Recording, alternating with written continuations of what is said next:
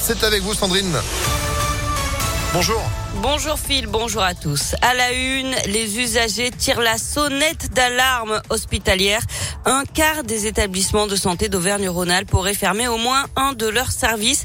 Il serait six dans le Rhône. Cela peut être les urgences de nuit, mais pas seulement. C'est ce qui ressort d'une étude de l'association France Asso Santé.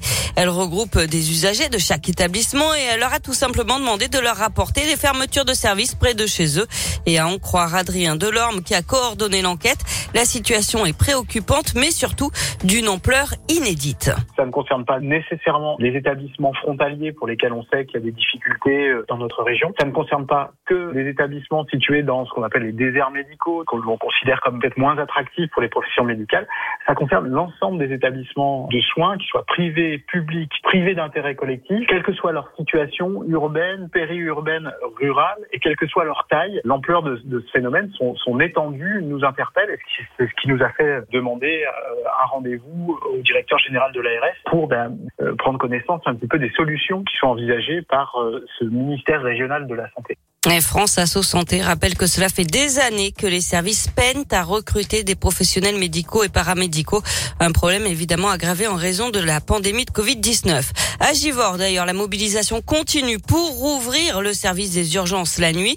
Une pétition a recueilli près de 400 signatures. Une nouvelle manifestation est prévue vendredi 19 novembre devant l'hôpital. Selon la direction, il manquerait encore deux médecins pour que les urgences puissent rouvrir 24 heures sur 24.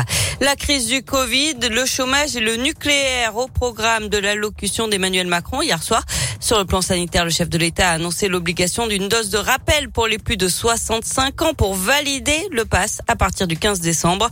La campagne de rappel sera aussi ouverte aux plus de 50 ans dès le début du mois prochain. Emmanuel Macron est revenu aussi sur la réforme des retraites, repoussée à 2022 après la prochaine élection présidentielle.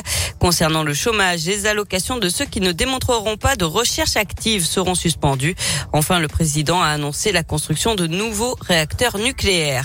C'est une première en France, la journée contre la précarité énergétique à l'approche de l'hiver. Un Français sur cinq n'a pas les moyens de se chauffer correctement ou vit dans un logement euh, classé F ou G, des vrais passoires thermiques. Une bonne nouvelle, en Mayenne, l'adolescente de 17 ans disparue lundi après-midi pendant son footing a été retrouvée vivante hier à une dizaine de kilomètres de chez elle. Elle avait trouvé refuge dans un kebab. Égratignée et choquée, elle a été prise en charge par les médecins. Une enquête pour enlèvement et séquestration avait été ouverte.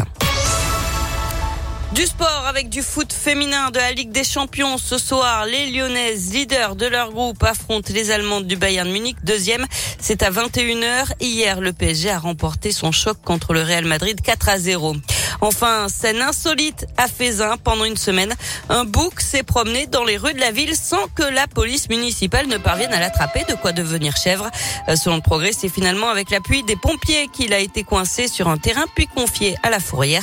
Le bouc se serait enfui d'un élevage présent sur le terrain d'accueil dédié aux gens du voyage. Et petite musique de Vladimir Kosma avec le film La Chèvre. Voilà, hein, pour oui. accompagner cette info, c'est pas mal. Ça vous plaît? Ah oui. Bon, ça va. Vous n'allez pas en faire tout un, tout un, fromage de chèvre, hein, parce que de bouc, c'est plus compliqué.